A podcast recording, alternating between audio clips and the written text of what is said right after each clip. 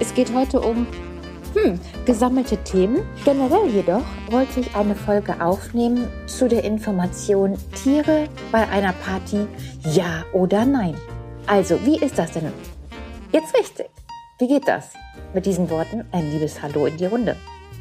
Viele fragen, du, Nadine, ich habe ein Tier, ich habe ein Haustier, sei es eine Katze, sei es ein Hund.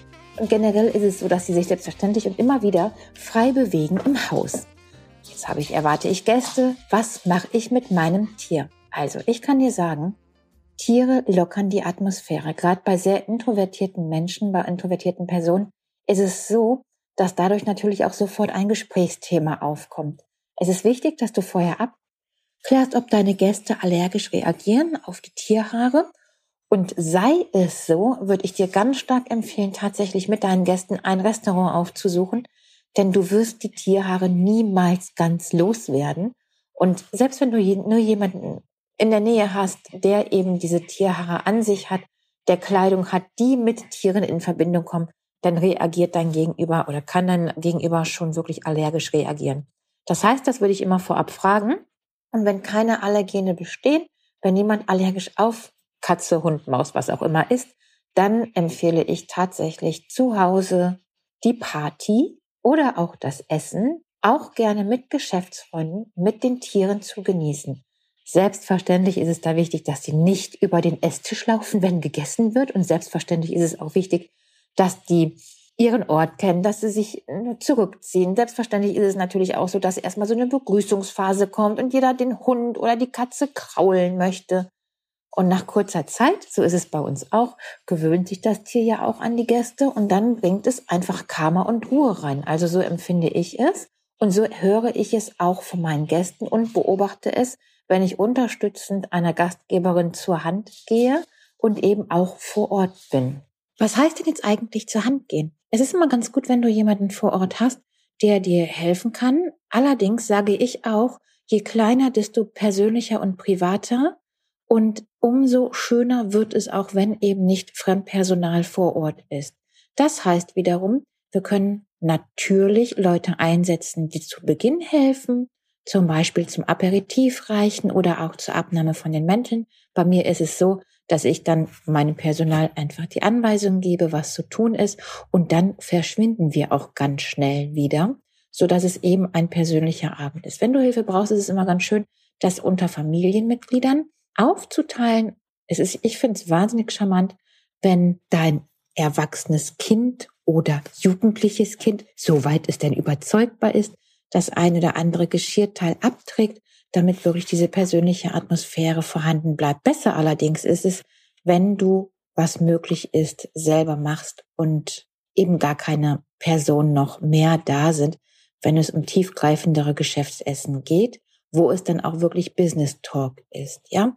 Sobald es ein Kennenlernen ist und du lädst ein zum privaten, besseren Miteinander, ist gerade das familiäre sehr, sehr charmant.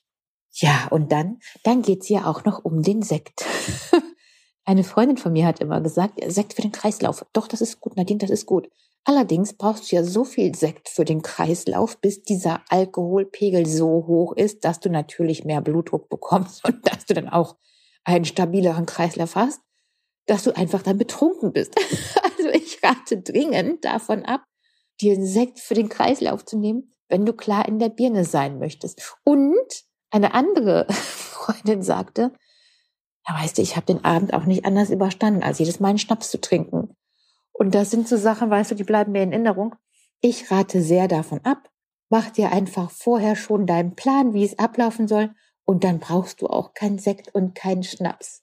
Nippen immer nur am Alkohol, damit du möglichst lang einsatzfähig und steuerbar, also dass du das Gespräch und den Abend steuern kannst. Nicht, dass du steuerbar bist, sondern, das wärst du ja mit Alkohol, ne?